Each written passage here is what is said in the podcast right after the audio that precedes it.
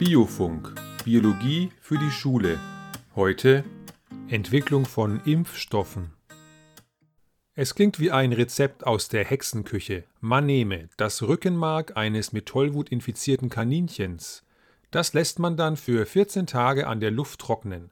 Anschließend reibt man es klein, verrührt es mit Flüssigkeit und füllt das Ganze in eine Spritze. Und dieses Gemisch spritzt man in den Körper eines neunjährigen Jungen. Gruselig. Dabei handelt es sich hier um ernsthafte Wissenschaft, genauer gesagt um einen Durchbruch bei der Entwicklung von Impfstoffen. Dieses Experiment fand 1885 in Paris statt.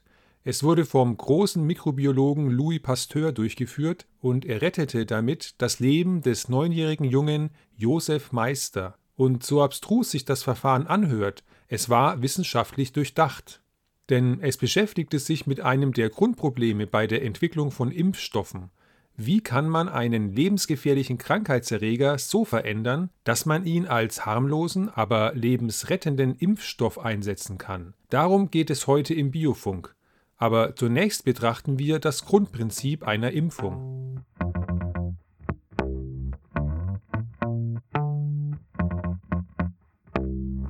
Impfungen gehören zu den größten medizinischen Errungenschaften überhaupt. Mit keinem anderen Verfahren kann man einen lebenslangen Schutz vor tödlichen Krankheiten erreichen, und kein anderes Verfahren hat wahrscheinlich so viele Menschenleben gerettet. Dabei nutzt man eine natürliche Funktion des Immunsystems. Nachdem man eine Infektionskrankheit überstanden hat, ist der Körper immun gegen diese Erkrankung. Bei vielen Erkrankungen ist dies der Fall. Natürlich kann man nicht eine Person mit einem möglicherweise lebensgefährlichen Erreger infizieren, nur um dadurch eine Immunität auszulösen. Schließlich könnte die Person an der Erkrankung sterben oder zumindest Schäden davontragen. Deshalb werden in Impfstoffen abgeschwächte Erreger eingesetzt. Sie machen die geimpften Personen nicht krank. Dennoch werden die Erreger vom Immunsystem bekämpft. Es kommt zu einer Immunreaktion, dabei werden Antikörper gebildet, die die Erreger unschädlich machen. Außerdem bilden sich Gedächtniszellen, die schnell in Antikörperfabriken umgewandelt werden können. Nach einigen Wochen hat sich die Immunität ausgebildet. Im Blut findet man nun Antikörper gegen die Erreger. Sobald das Virus oder das Bakterium in den Körper gelangt, kann es unschädlich gemacht werden. Außerdem können bei Bedarf schnell weitere Antikörper produziert werden. Damit kann sich der Erreger nicht ausbreiten und es kommt zu keiner Erkrankung. So eine Immunität kann ein Leben lang anhalten. Bei einigen Krankheiten muss allerdings nach einer bestimmten Zeit erneut geimpft werden. Ein Impfstoff muss schier Unmögliches leisten. Erstens, er soll ungefährlich sein. Zweitens, er soll den tatsächlichen Krankheitserreger imitieren, also eine gefährliche Infektion vorspielen, damit eine Immunreaktion ausgelöst wird. Diese beiden Eigenschaften widersprechen sich natürlich.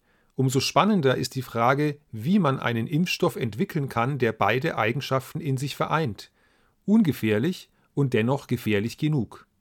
Stell dir vor, ein Polizist in der Ausbildung soll schießen lernen, um sich im Notfall gegen Verbrecher verteidigen zu können. Natürlich könnte man das sehr realistisch gestalten, man stellt dem Polizisten einen Verbrecher mit Waffe gegenüber und beide schießen los. Das würde den Polizisten vielleicht sehr gut auf einen späteren Einsatz vorbereiten, wenn er es denn überlebt. Oder man gestaltet es völlig ungefährlich. Der Polizist schießt auf eine Zielscheibe aus Pappe. Ohne Schaden für den Polizisten, aber was hat das noch mit einem tatsächlichen Einsatz zu tun?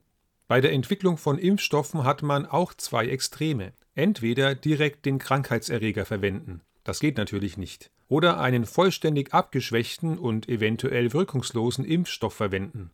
Bringt nichts. Der Impfstoff sollte sich irgendwo dazwischen bewegen. Ausgangspunkt bei der Entwicklung ist immer der ursprüngliche Krankheitserreger. Wie kann man daraus einen ungefährlichen, aber wirksamen Impfstoff herstellen?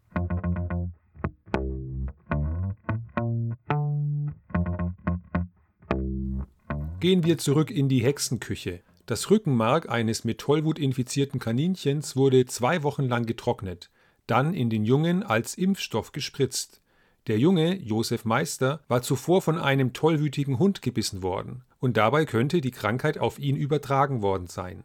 Die Tollwut ist eine sehr seltene, grausame Krankheit und endet immer tödlich. Sie wird durch Viren ausgelöst, die das Nervensystem angreifen und es zerstören.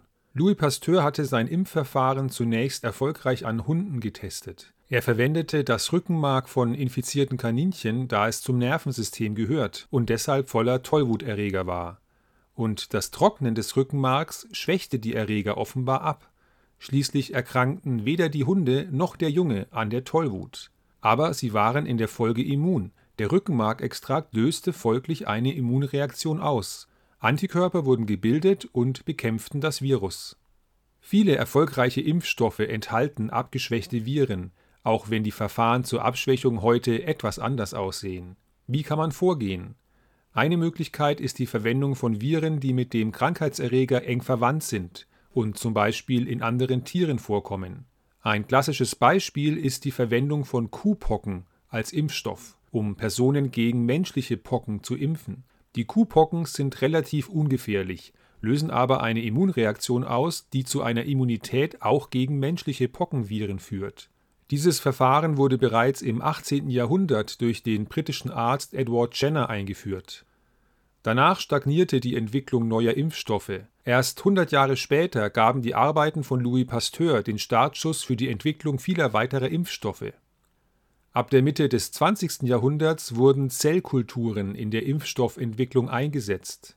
In einer Zellkultur lässt man menschliche Zellen außerhalb des Körpers in Kulturschalen wachsen ähnlich wie Bakterien in einer Petrischale. Diese Zellen infiziert man dann zum Beispiel mit Masernviren. Die Masernviren dringen in die Zellen ein, vermehren sich und werden wieder freigesetzt. Mit den freigesetzten Viren infiziert man wiederum Zellen in Zellkultur und so weiter. Diesen Vorgang wiederholt man sehr oft. Am Ende erhält man Viren, die sehr gut an die Zellen in der Zellkultur angepasst sind. Dort können sich die Viren optimal vermehren aber nicht mehr im menschlichen Körper. Die Zellkultur ist eine künstliche, unnatürliche Umgebung und hat wenig zu tun mit Zellen im menschlichen Körper. Durch dieses Verfahren kann man Viren erzeugen, die sich kaum noch im menschlichen Körper ausbreiten können und deshalb auch keine Erkrankung auslösen. Aber trotzdem kommt es zu einer Immunreaktion im Körper. Die Erzeugung von Impfviren durch die Verwendung von Zellkulturen war sehr erfolgreich. So konnten zum Beispiel Impfstoffe gegen Masern, Röteln, Windpocken, Mumps und Kinderlähmung hergestellt werden.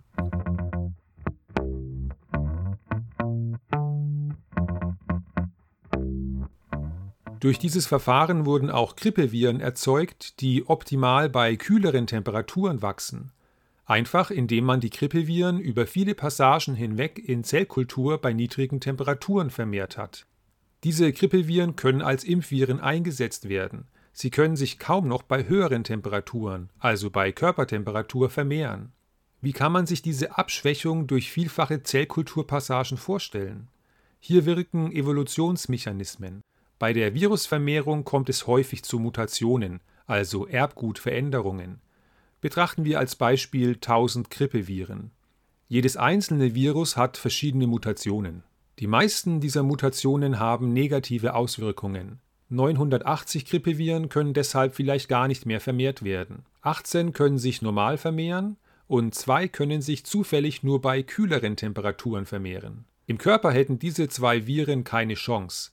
In der kühlen Zellkultur umso mehr. Sie werden sehr stark vermehrt, die anderen 18 normalen Viren dagegen kaum. Man isoliert die neuen Viren und gibt sie erneut auf eine Zellkultur bei kühlen Temperaturen. Wiederum vermehren sich die Viren am stärksten, die zufällig durch Mutationen an diese Bedingungen besser angepasst sind. Nach vielen Passagen hat man Grippeviren gezüchtet, die kaum noch mit den Temperaturen im Körper klarkommen. Die idealen Impfviren. Nicht mehr gefährlich, aber gerade noch infektiös genug, um eine Immunreaktion auszulösen. Hier wird auch ein Prinzip der Evolution deutlich. Mutationen entstehen nicht als Reaktion auf die Umweltbedingungen, sondern entstehen fortwährend und zufällig. Und es können sich die Lebewesen oder Viren am besten vermehren, die zufällig besser an die Umweltbedingungen angepasst sind.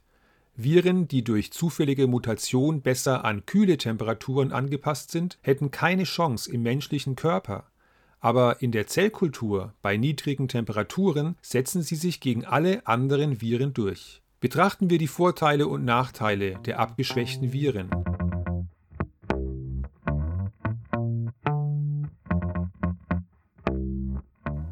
Abgeschwächte Viren kann man erzeugen, indem man die ursprünglichen Krankheitserreger über viele Generationen in einer körperfremden Umgebung vermehrt. entweder in einem anderen Tier oder in Zellkultur. Dadurch vermehrt man Viren, die an die neuen Bedingungen angepasst sind und sich dafür nicht mehr gut im menschlichen Körper vermehren können. Der Vorteil liegt auf der Hand. Das Immunsystem bekommt es mit funktionierenden Viren zu tun, auch wenn sie keine wirkliche Gefahr mehr darstellen. Dadurch kann eine starke Immunreaktion ausgelöst werden und damit ein lang anhaltender Impfschutz. Wir können das auf das Polizeibeispiel übertragen. Die Polizeischüler sollen schießen lernen. Man möchte ihnen keine echten Verbrecher mit scharfen Waffen gegenüberstellen. Zu gefährlich. Man könnte echte Verbrecher nehmen, statt scharfer Waffen bekommen aber alle nur Luftpistolen. Ein Treffer tut vielleicht weh, aber gefährlich ist es nicht. Und doch ist die Situation recht nahe an der Realität. Doch was, wenn die Verbrecher nicht mitspielen und sich scharfe Waffen besorgen? Hier liegt auch der Nachteil der abgeschwächten Erreger. Es sind nach wie vor funktionierende Viren und in seltenen Fällen könnten sie doch die Krankheit auslösen. Deshalb verzichtet man heute größtenteils auf Lebendimpfstoff, also auf abgeschwächte Erreger. Stattdessen verwendet man Totimpfstoff. Das können komplette Viren sein, die durch eine chemische Behandlung zerstört worden sind. Oder es sind einzelne Proteine eines Virus, die gentechnisch hergestellt werden können. Diese Totimpfstoffe sind ungefährlich. Sie lösen auch eine Immunreaktion im Körper aus, aber oftmals fällt sie schwächer aus als bei Lebendimpfstoffen. Deshalb werden in den Impfstoff Substanzen gemischt, die das Immunsystem zusätzlich anregen. Oder die Impfung muss in bestimmten Abständen wiederholt werden, da kein lebenslanger Schutz ausgebildet wird. Der junge Josef Meister hat seine Impfung übrigens gut überstanden und er ging in die Geschichte ein als erster Mensch, der gegen die Tollwut geimpft worden ist.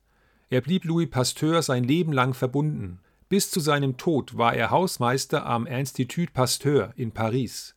Dieses von Louis Pasteur gegründete Institut ist bis zum heutigen Tag eine renommierte und weltweit anerkannte Forschungseinrichtung zur Untersuchung und Bekämpfung von Krankheitserregern. Biofunk Biologie für die Schule. Heute Entwicklung von Impfstoffen. Weiterführende Informationen findest du auf der Homepage biofunk.net.